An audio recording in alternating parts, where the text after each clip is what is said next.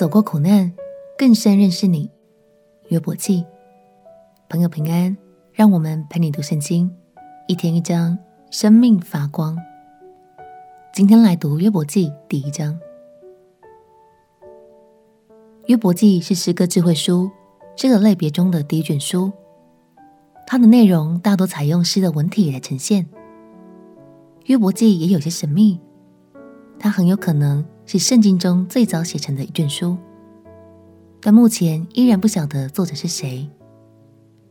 不过有一点可以确定的是，约伯的故事就发生在距今四千多年前的族长时期。他是亚伯拉罕同一个时代的人，甚至有可能比他更早出生。约伯从什么都有。一夕之间变成了一无所有的人。约伯记就记载了约伯与朋友之间的三次辩论，话题不断围绕着约伯心中的一个疑问：如果神爱世人，为什么还会让好人受苦呢？相信很多朋友也都曾在心里问过这个问题，对吗？接下来就让我们一起进入约伯的生命。看看我们最终是否能找到答案。更重要的是，我们将从约伯的生命经历中，深刻认识上帝的权柄与能力，远远高于地上的万有。一起来读约伯记第一章。约伯记第一章。乌斯地有一个人名叫约伯，那人完全正直，敬畏神，远离恶事。他生了七个儿子，三个女儿。他的家产有七千羊，三千骆驼，五百对牛，五百母驴，并有许多仆婢。这人在东方人中就为至大。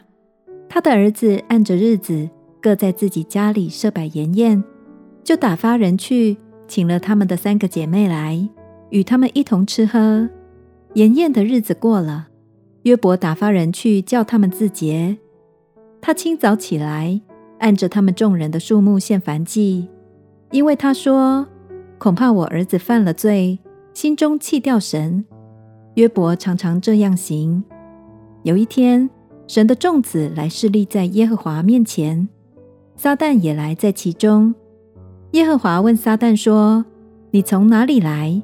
撒旦回答说：“我从地上走来走去，往返而来。”耶和华问撒旦说：“你曾用心察看我的仆人约伯没有？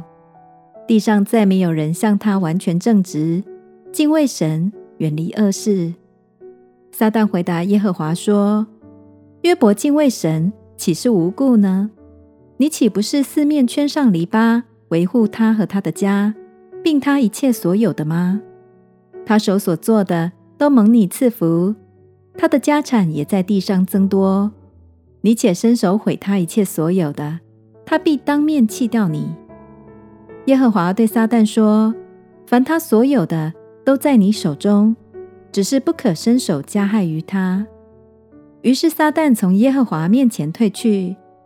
有一天，约伯的儿女正在他们长兄的家里吃饭喝酒，有报信的来见约伯，说：“牛正耕地，驴在旁边吃草。”示巴人忽然闯来，把牲畜掳去，并用刀杀了仆人，唯有我一人逃脱，来报信给你。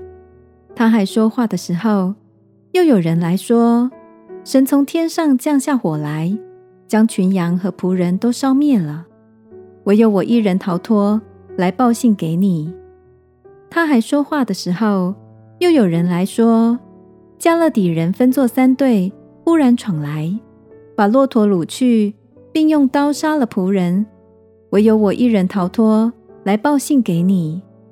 他还说话的时候，又有人来说：“你的儿女正在他们长兄的家里吃饭喝酒，不料有狂风从旷野刮来，击打房屋的四角，房屋倒塌在少年人身上，他们就都死了。